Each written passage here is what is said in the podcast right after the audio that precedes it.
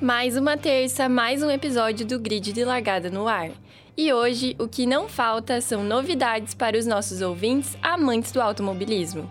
E quem vai conduzir essa edição sou eu, Brenda Gaspareto. Então, apertem os cintos, porque o grid de largada já começou.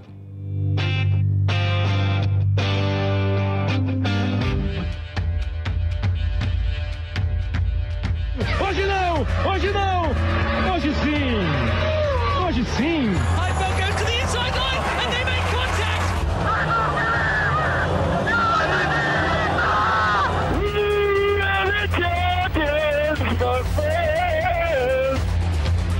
Grid de largada.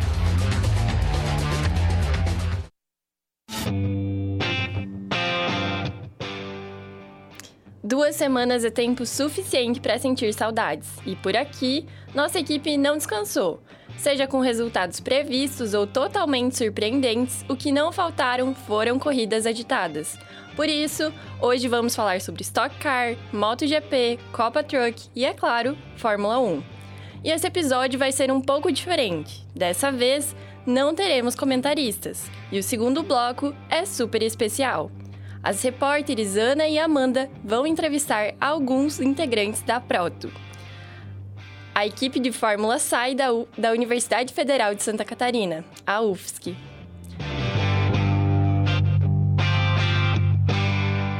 Sem mais delongas, para dar a largada nesse episódio, vamos relembrar a corrida mais quente, literalmente, e que deu o que falar no, último, no penúltimo domingo, o Grande Prêmio do Qatar da Fórmula 1. Quem traz mais informações para a gente é o Francisco Neves.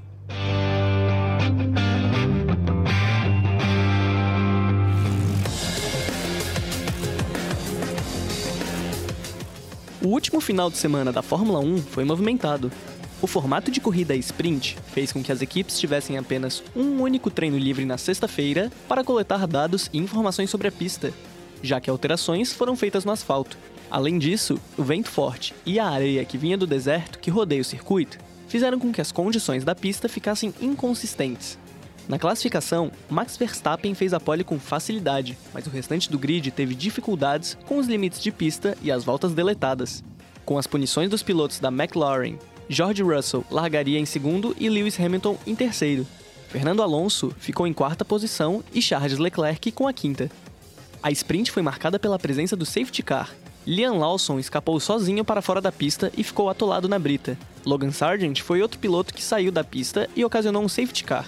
E faltando oito voltas para o fim da prova, uma colisão envolvendo Sérgio Pérez, Esteban Ocon e Nico Hulkenberg trouxe um safety car e fez com que o piloto mexicano se retirasse da corrida. Com a saída do vice-líder checo, Max Verstappen conquistou o seu terceiro título do campeonato de pilotos. A sprint terminou com o novato Oscar Piastri conquistando a primeira vitória na categoria. O pódio foi completado por Max Verstappen e Lando Norris. No domingo, a corrida aconteceu com um limite de 18 voltas por conjunto de pneus, devido a um risco de fissuras causado pelas zebras em forma de pirâmide. Com isso, boa parte do grid teria que fazer em média 3 pitstops. Apesar das surpresas que a regra trouxe, não teve jeito. Esse foi mais um domingo em que a gente teve que escutar.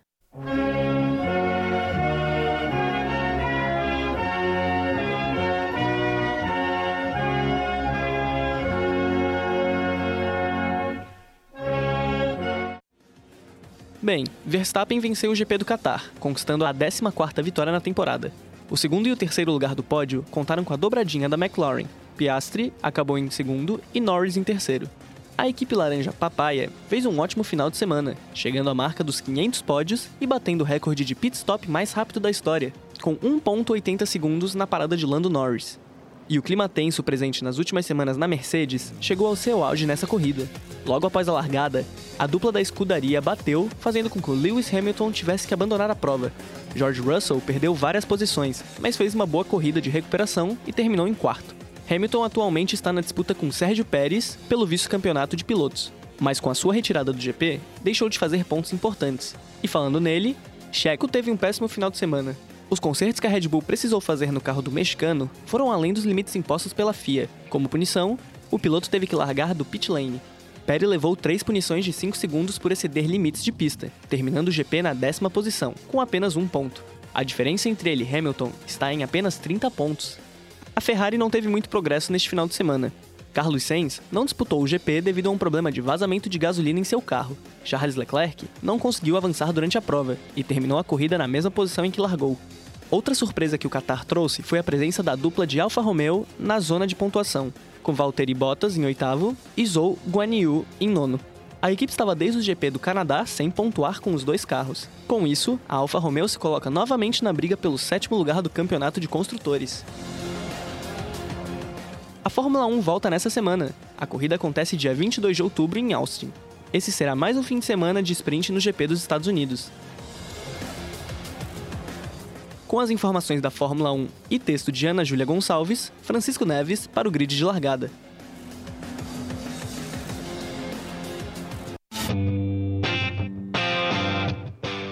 Obrigada pelas informações, Francisco. Essa corrida tá até agora dando o que falar. E o hino da Holanda segue em todas. Mas será que as coisas vão continuar assim em toda a rodada tripla? Logo, logo chega a vez da pista mais esperada pelos brasileiros, hein? Interlagos está logo ali.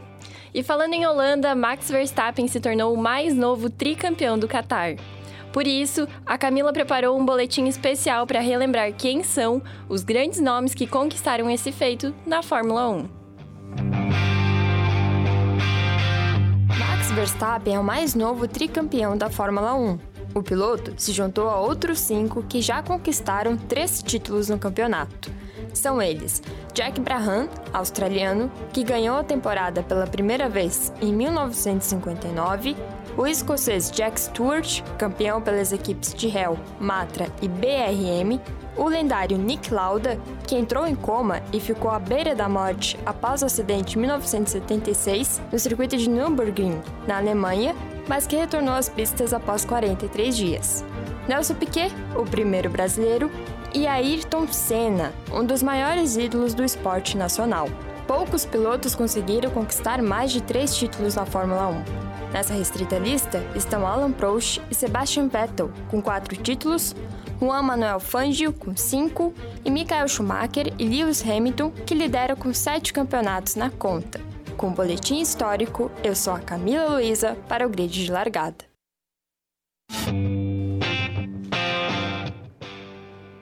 Obrigada, Camila. Mas e aí? Será que no próximo ano vamos atualizar esse boletim e incluir Verstappen como tetracampeão? Bom, as apostas e parte da nossa equipe são de que sim. Seguindo em solos internacionais, vamos conferir os principais destaques das corridas da Stock Car na Argentina. O autódromo Oscar e Juan Galvez foi palco para mais uma vitória de Gabriel Casagrande, que segue na liderança do campeonato. Quem conta mais sobre isso pra gente é a repórter Lara Polinário. seis anos sem corridas internacionais, a Stock Car retornou à Argentina para a nona etapa da temporada deste ano. As corridas aconteceram nos dias 6, 7 e 8 de outubro em Buenos Aires, no Autódromo Oscar e Juan Galvez. A última prova no país foi em 2017 e quem levou a melhor foi Barrichello em uma corrida e Felipe Fraga na outra. Na etapa deste ano, diversos acontecimentos invadiram a pista argentina. Na corrida 1, Fraga largou bem na pole position e manteve a colocação por um tempo mas Gabriel Casagrande, que largou em terceiro, começou a pressionar. Na sétima volta, ele já estava na vice-liderança. Pouco depois, o piloto aproveitou o lento pit stop de Fraga e assumiu a liderança. Casagrande, assim, garantiu a vitória com Fraga em segundo e Petekoff em terceiro. Já na corrida 2, com a largada invertida, o argentino Matias Rossi, que terminou em décimo na corrida 1, largou na pole. Nessa prova, o safety car foi o protagonista. Durante a volta inaugural, Cacá Bueno acabou escapando da pista e o safety car foi acionado. Após 25 minutos, a corrida foi reiniciada, mas logo depois, o carro de Alan Kodair ficou parado na pista causando mais uma intervenção. Ao final da prova, faltando poucos minutos, Ramos e Bruno Batista se envolveram em uma batida forte, mas que não machucou ninguém. Desse jeito, o terceiro e último safety car foi acionado e permaneceu até o final da corrida. A corrida 2 ficou com Matias Rossi na pole position em casa, Barrichello em segundo e Suzuki em terceiro. Após a classificação das duas corridas, o líder da competição, Casa Grande, vai para 248 pontos, abrindo uma vantagem de 21 pontos em cima do Barrichello, segundo colocado, com 227. Já o Camilo completa o top 3 da classificação com 216 pontos. Em clima de despedida, faltam apenas três etapas para completar a temporada de 2023 da Stock Car. A próxima etapa será no dia 29 de outubro, no Autódromo Velocita, em São Paulo. Lara Polinário com as notícias da Stock Car para o grid de largada.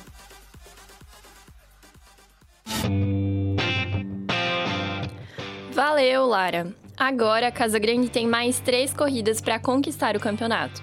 E como informado, o piloto permanece com os mesmos 21 pontos de vantagem na liderança. Outro destaque do campeonato da Stock é o Petekoff, que tem o melhor desempenho como estreante desde Attila Abreu em 2008. Atualmente, o piloto está na sétima posição. Depois da corrida em solos argentinos, Velocitar promete trazer entretenimento. E destaque é a palavra que definiu o final de semana de Felipe Giafone. O piloto esquentou a briga pelo título da Copa Truck com Roberval Andrade. E quem vai contar como foi a rodada dupla em Tarumã é o repórter Vinícius Graton.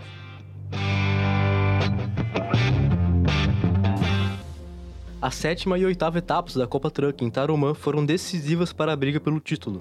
Após quatro corridas nos dias 21 e 22, Oberval Andrade da Mercedes e Felipe Giafone da Volkswagen se sagraram finalistas da temporada. Isso porque agora os dois pilotos são os únicos que podem se tornar campeões da categoria Pro, na grande decisão do dia 10 de dezembro em Interlagos. Giafone conseguiu uma decolada histórica após conquistar duas poles, duas vitórias e quatro pódios, somando incríveis 70 dos 80 pontos possíveis. Com esse resultado, o piloto da Volkswagen diminuiu de 19 para 8 pontos a diferença entre ele e o líder. Oberval agora soma 241 pontos contra 233 de Giafone. O grande desempenho de Giafone impediu que Roberval conquistasse o título ainda em Tarumã, já que apenas 40 pontos estarão em disputa na grande final. Os dois pilotos buscam um bicampeonato da Copa Truck. Durante as duas corridas de domingo, tivemos algumas cenas impressionantes, em plena reta dos boxes da corrida 1, André Marques, da R9, escalou no caminhão de Wellington Cirino da Iveco.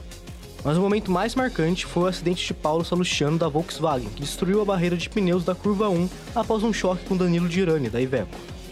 Ainda nos treinos, Rodrigo Álvares, da PP Motorsport, Débora Rodrigues, da R9 e Jaidson Zini, da ESG, sofreram acidentes. Zini teve suspeita de fratura na clavícula e ainda ficou de fora da dupla rodada do final de semana. Apesar do susto, o piloto passa bem. A grande decisão da Copa Truck está marcada para os dias 9 e 10 de dezembro em Interlagos. Os ingressos ainda não têm valor definido e serão colocados à venda em novembro.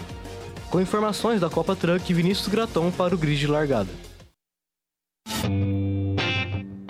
A disputa pelo título está com tudo. Outro acidente que também marcou Tarumã foi o de Caio Castro, na sessão de testes. O, o piloto o piloto colidiu no muro ao perder o controle em uma ultrapassagem. Apesar do impacto, ele saiu ileso. Obrigado pelas informações, Vini. Dando continuidade, vamos conferir o que rolou na MotoGP. A etapa da Indonésia movimentou a liderança do campeonato, mas não por muito tempo. Jorge Martin conquistou mais uma vitória pela Premac em corridas sprint e conseguiu a liderança. Já no domingo, Francesco teve uma ótima atuação e, após o erro do rival pelo título, conseguiu vencer. Quem traz mais informações pra gente é a Tainara Flores. Mesmo com uma vitória pela quarta vez consecutiva na sprint de sábado, dia 14, George Martin liderou o placar do Mundial de MotoGP por pouco tempo, no GP da Indonésia. O piloto não teve um bom fim de semana, ao contrário do maior rival, Francesco Bagnaia, que aproveitou a queda de Martin na décima volta. E mesmo largando em 13º lugar, Bagnaia fez uma excelente corrida de recuperação e venceu a corrida dia 15. O segundo lugar ficou com Maverick Vinhales e Fábio Cantararo, completou o pódio. Mesmo com a vitória de Bagnaia e a queda de Jorge, o ranking mundial dos pilotos continua o mesmo. Bagnaia segue em primeiro, agora com 346 pontos. Jorge Martin é o vice do campeonato, após o acidente que o obrigou a abandonar a corrida principal. O piloto agora soma 328 pontos. Marco Bezzetti completa o pódio do ranking. Está no terceiro lugar com 283 pontos, sendo seguido por Brad Binder com 211 pontos. Os principais pilotos continuam se alfinetando após as corridas. Depois da vitória, Bagnaia colocou as mãos nos ouvidos como um gesto de provocação ao rival Martin, que, segundo o italiano, fala demais. Na disputa dos construtores, quem segue na liderança é a Ducati com 527 pontos, sendo seguida pela KTM com 283 pontos, 17 a mais que a Aprilia, terceira colocada. Já no campeonato das equipes, quem lidera é a Pramac, que soma 490 pontos. A VR46 é a vice com 427 pontos. A Ducati completa o pódio de equipes com seus 392 pontos. O MotoGP volta às pistas no dia 22 com o GP da Austrália, que acontece no circuito de Phillip Island. As corridas serão transmitidas pelo ESPN4 e pelo Star+. Com os últimos acontecimentos do MotoGP, Tainara Flores para o grid de largada.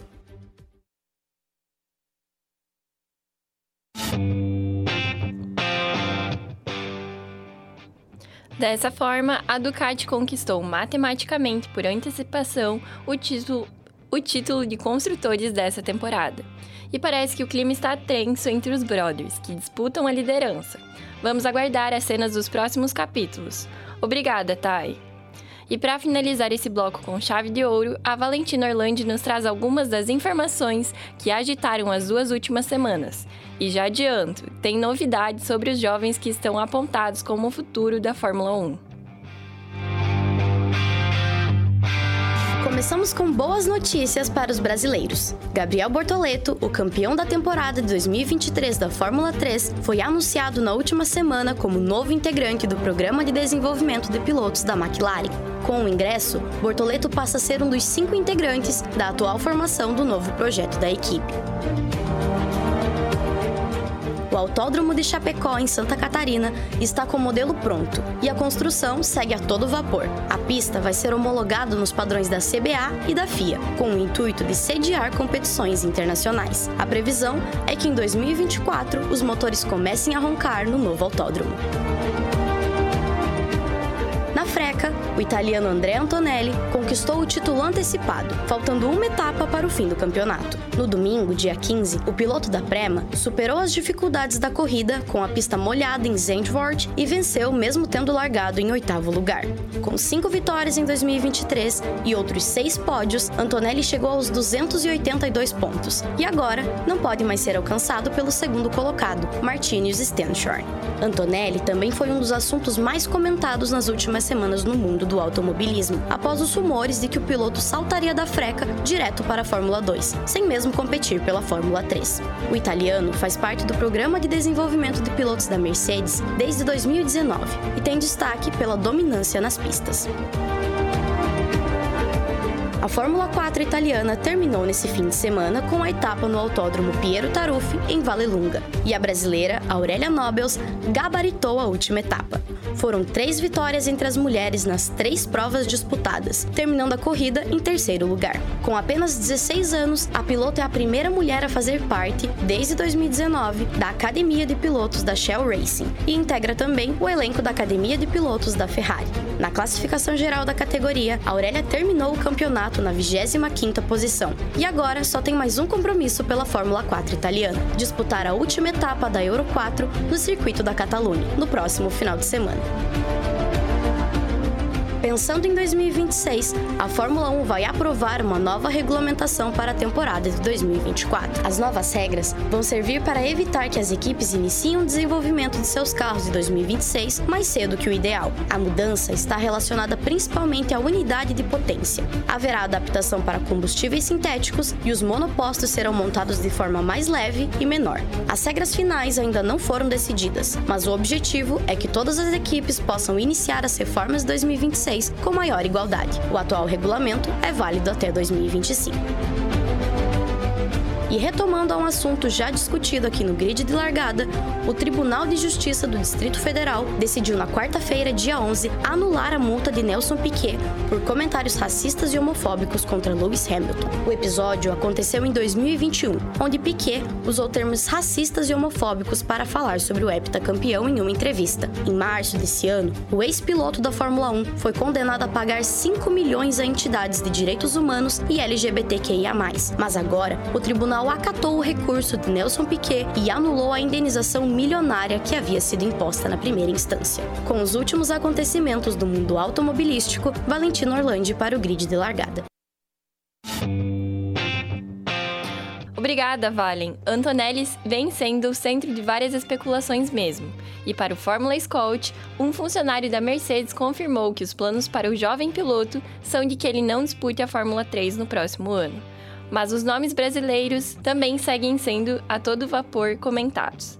Esperamos que o Bortoleto consiga competir em uma boa equipe e brigue pelo título da Fórmula 2 no ano que vem. E chegou a hora do pit stop. Vamos para um rápido intervalo e voltamos daqui a pouco para conhecer mais de uma das equipes de automobilismo da UFSC.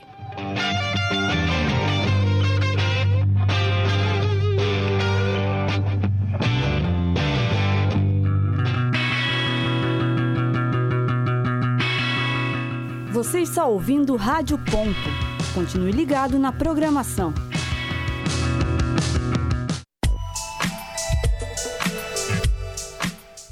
Rádio.UFSC. Confira nossa programação e os áudios no nosso site www.radio.ufsc.br.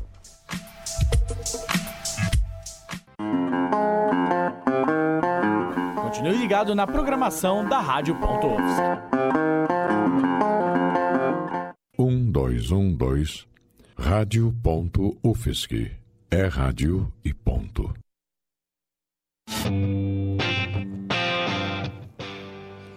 Estamos de volta. Agora, quem vai comandar são as repórteres Ana Beatriz e Amanda Stalatulho, que entrevistaram a equipe da Fórmula SAI aqui da Universidade Federal de Santa Catarina, a Proto UFSC Motorsport. É com vocês, meninas! Hoje, aqui no grid de largada, a gente traz uma proposta um pouco diferente do que a gente está acostumado. Até porque, dentro da universidade, a gente também possui equipes de automobilismo. Hoje, aqui na mesa, a gente tem a equipe Proto UFSC Motorsport. Estamos com três entrevistados aqui que super toparam dar uma entrevista super legal, que é o Gustavo Drissen. Olá, é, eu sou o capitão da equipe. O Renato Vieira. Eu sou chefe de chassi e ex-capitão da equipe. E o Arthur Yelbert. Oi, eu sou o diretor de projetos. Então sejam muito bem-vindos, gente. Muito obrigada pela essa entrevista. É, eu acho que para né, explicar para os ouvintes mais ou menos como que funciona a equipe de vocês, da onde que veio a ideia. Se quiser começar, Gustavo, fica à vontade. Certo, então a Proto é uma equipe de Fórmula SAE, né? SAE é a Sociedade de Engenheiros Automotivos, é uma instituição internacional. E a gente participa anualmente da competição Fórmula SAE Brasil, né, que acontece é, todo ano em Piracicaba, é, São Paulo. Então, basicamente, é uma competição que acontece no mundo todo, todo o país basicamente tem ali a sua, a sua versão. A gente participa anualmente da brasileira, né? E no Brasil a gente se reúne várias universidades, cada uma tem a sua própria é, equipe, a gente compete. É basicamente uma competição de engenharia, é, majoritariamente, tem a parte de automobilismo também. Mas a ideia é que as equipes, os integrantes da equipe projetem e fabriquem e validem o protótipo, que é um, é um protótipo de, de fórmula com... É bem parecido com um kart, meio que mistura com Fórmula 1, assim, mas ele é menor, né? Ele é bem pequeno, assim, tem uns 2 metros, 3 metros de comprimento ali. É, então, é, com rodas abertas, né? Bem parecido com, com um carro de Fórmula. Então, a ideia é justamente que a gente é, utilize de todos os conhecimentos que a gente adquire na graduação e ao longo de algum curso técnico, por exemplo, para fazer o projeto, projeto mecânico, elétrico. É, fazer a fabricação, muitas vezes a gente pode é, mandar fazer alguma coisa, a gente fabrica com as nossas mãos mesmo, a gente tem alguns equipamentos. A gente fabrica ele, depois a gente valida, é, faz todo o projeto de engenharia, enfim. E lá na competição em si, o que a gente faz é... A competição é basicamente dividida em duas partes a parte estática, então que a gente vai apresentar o nosso projeto em si para os juízes, que são engenheiros formados, é, muitos atuam na área automotiva, automobilística, é, e, e, eles vão ali avaliar o nosso projeto, se ele está de acordo com normas, se ele, se ele segue rigor de engenharia, enfim. E a gente é avaliado nesse quesito, eles dão uma nota para a gente, a gente pontua. E daí tem a parte dinâmica da competição, que é realmente mais o automobilismo, vamos dizer assim, propriamente dito, que é quando a gente coloca o, o, nosso protótipo na pista, que a gente vai ali acelerar, tem algumas provas específicas, prova de arrancada, prova de aceleração lateral, que o carro faz é, uma curva constante, basicamente, a prova de autocross, que é para testar realmente a agilidade do veículo, e a prova de enduro junto com a prova de eficiência, que é uma prova de 22 km, que vai testar realmente a resiliência, a resistência do, do protótipo. E, e é uma das provas mais difíceis, então junto ali a gente vai avaliar a, a, na prova de eficiência o consumo de combustível, né? E é basicamente isso. Eu acabei não, não comentando, mas o, a nossa equipe em específico é, utiliza um motor de combustão interna. Então tem algumas equipes combustão interna e algumas equipes elétricas. Né? No Brasil, cerca de 50 equipes, 50, 40 equipes de combustão e umas 10 ou 15 elétricas. É, 10 a 20 carros elétricos ali, depende do ano. Isso. Na, na Europa está é, tá muito mais difundido a modalidade elétrica, né? Inclusive agora, se eu não me engano, está tá se extinguindo a combustão. Uhum. Mas é um... Realmente um... Aqui no Brasil ainda está bem mais forte a parte de combustão, né? É, o Renato é chefe de chassi, né? Isso. Igual você comentou. Uhum. Pode explicar um pouquinho como que são essas diferentes equipes dentro do, da equipe mesmo, né? Uhum. É, então a gente, durante o desenvolvimento do projeto, né, de modo a melhor distribuir as tarefas, a gente divide a, a equipe em sete áreas de projeto, tocando justamente nas sete principais áreas do carro, até um pouco inspirado pelo jeito que é feita a prova de design da competição, que também faz essa divisão, né? Então a gente tem as áreas de powertrain, que é a parte de motor, drivetrain, que é a transmissão da, da potência, né? A parte de dinâmica veicular, que aí cuida da suspensão e direção. É a parte de freios, que é, cuida dos freios, né? É a parte de aerodinâmica, que cuida de todo o pacote aerodinâmico do carro, como a gente vê no Fórmula 1. Parte de eletrônica, que aí cuida realmente dos componentes eletrônicos. E finalmente chassi, né? Que é a área que eu sou chefe. Então a gente no chassi a gente trabalha principalmente com a parte estrutural, né, evidentemente, e também a parte de ergonomia. É, a gente faz todo o desenvolvimento ali do projeto do chassi, que no caso a gente usa um chassi tubular, todo em tubos de aço. É, hoje em dia já tem várias, algumas equipes no Brasil, mas principalmente lá fora, é bem como um chassi de carbono, como é visto na Fórmula 1, é, na, mesma, na mesma pegada. É bem, realmente, um processo bastante avançado, bastante utilizado agora em alta performance, né? Mas é, a gente fica responsável pela parte estrutural, desenvolve o projeto, realmente fazer a junção ali de todos os componentes do carro, adequar as, todos as, os volumes que precisam ali para parte de motor, é, suspensão. É, e também a parte de ergonomia, né? Ter uma melhor posição ali para o piloto, para ser uma posição confortável, até porque a prova de enduro é bastante cansativa, né? Um carro de corrida é bastante pesado em todos os sentidos, todos os comandos e tal, então precisa ser confortável. Num geral, assim, o diretor de projetos, né? No caso, eu imagino que ele fica mais voltado, então, para um projeto geral do carro, ou do geral da competição, né? Como que você pode explicar mais ou menos como seria essa, esse ser parte dessa direção de projetos? É, basicamente, a minha resposta se interliga bastante com a do Renato. É, a gente tem todas as áreas, sub-áreas divididas aí.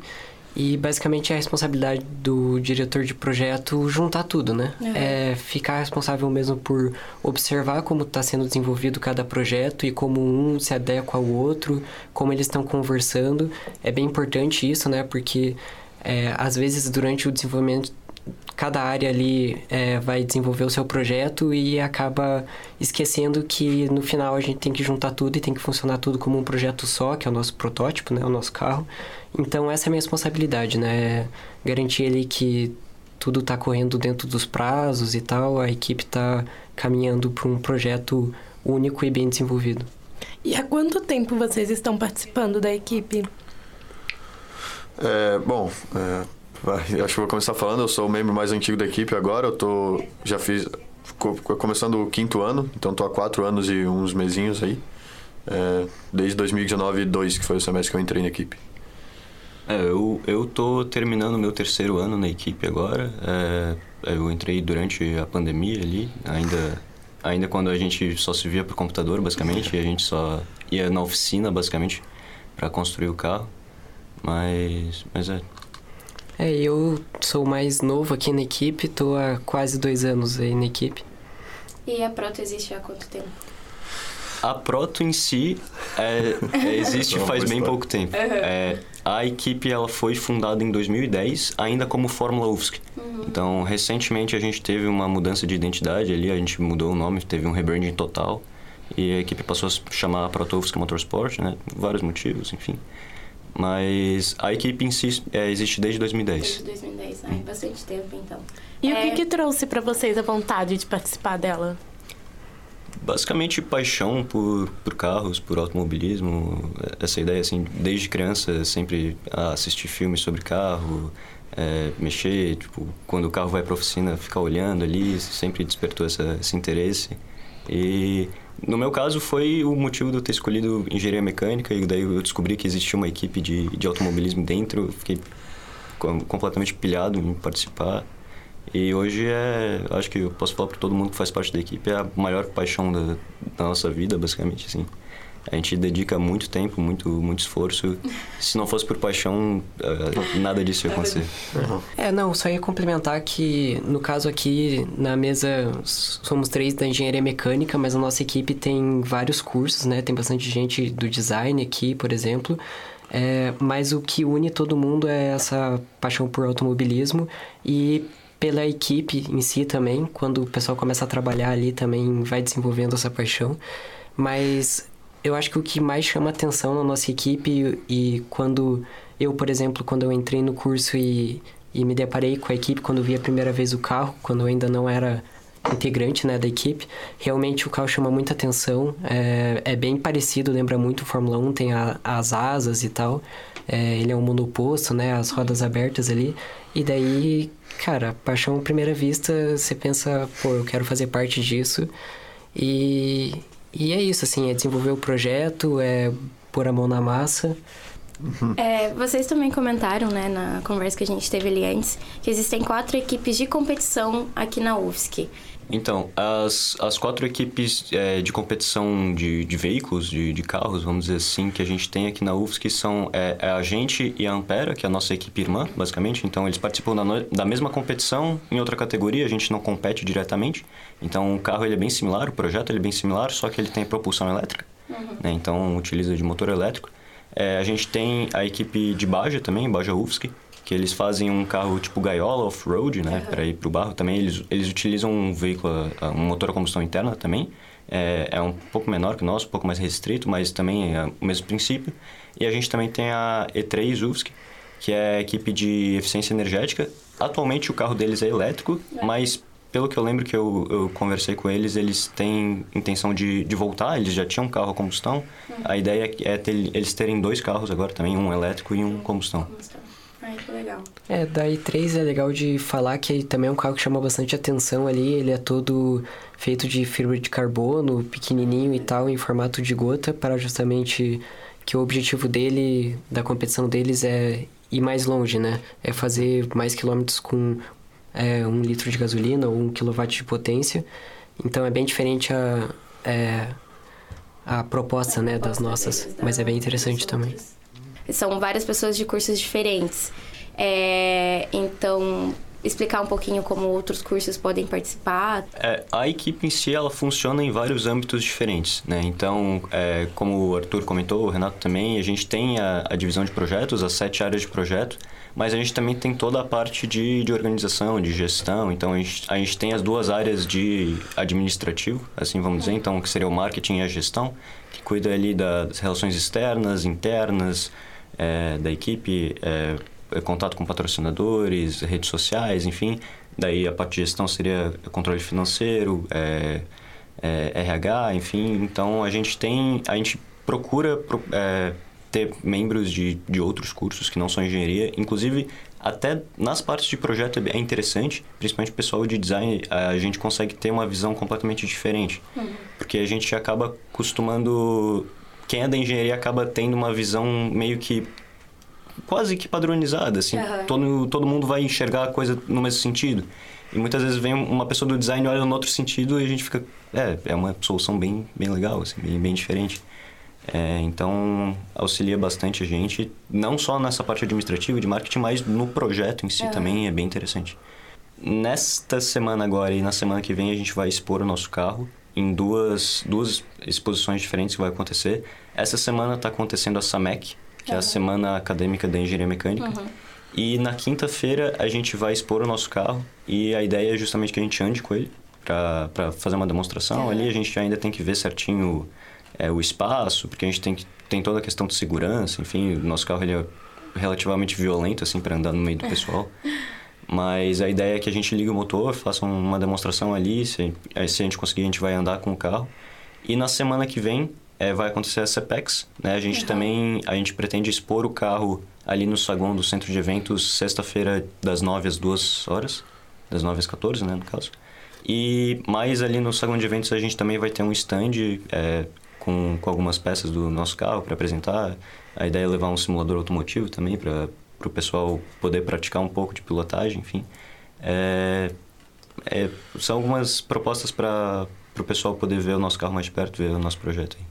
E o processo seletivo de vocês, como funciona? A gente faz, a gente abre o nosso processo seletivo semestralmente, então uhum. sempre no começo do, de todo semestre a gente abre é, a oportunidade ali do pessoal participar. A gente não tem restrição de curso. A, a única restrição é que é, faça graduação ou pós-graduação na, na universidade, uhum. né, na UFSC aqui. É, mas, de forma geral, é bem livre, a gente aceita pessoal de, de todo curso. Então fica aqui o convite para quem é aqui da UFSC para conhecer vocês e as outras três equipes que a gente tem. É, então eu agradeço muito a presença de vocês aqui hoje, viu? Obrigado, obrigado muito obrigado.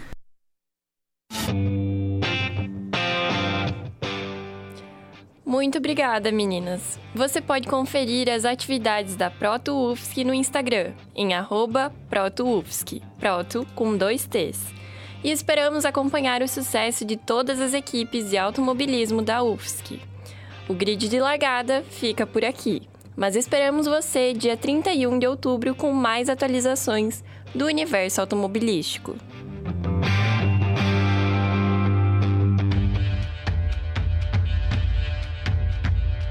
Hoje não! Hoje não! Hoje sim! Hoje sim!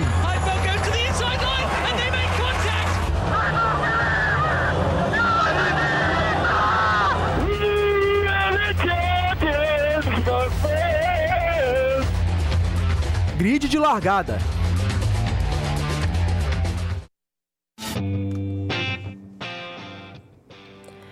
Esse programa foi realizado pelos estudantes do Núcleo de Jornalismo Esportivo da Universidade Federal de Santa Catarina no segundo semestre de 2023. Reportagens por Ana Júlia Gonçalves, Camila Eloise, Francisco Neves, Lara Polinário, Tainara Flores, Valentino Orlandi e Vinícius Graton. Entrevista por Amanda Estela Túlio e Ana Beatriz Vileite. Apresentação por Brenda Gaspareto. Técnica por Peter Lobo. Orientação da Prof. Valciso Coloto. Coordenação das graduandas Amanda Estela Túlio e Brenda Gaspareto. Rádio.UFSC. É rádio, é velocidade e ponto.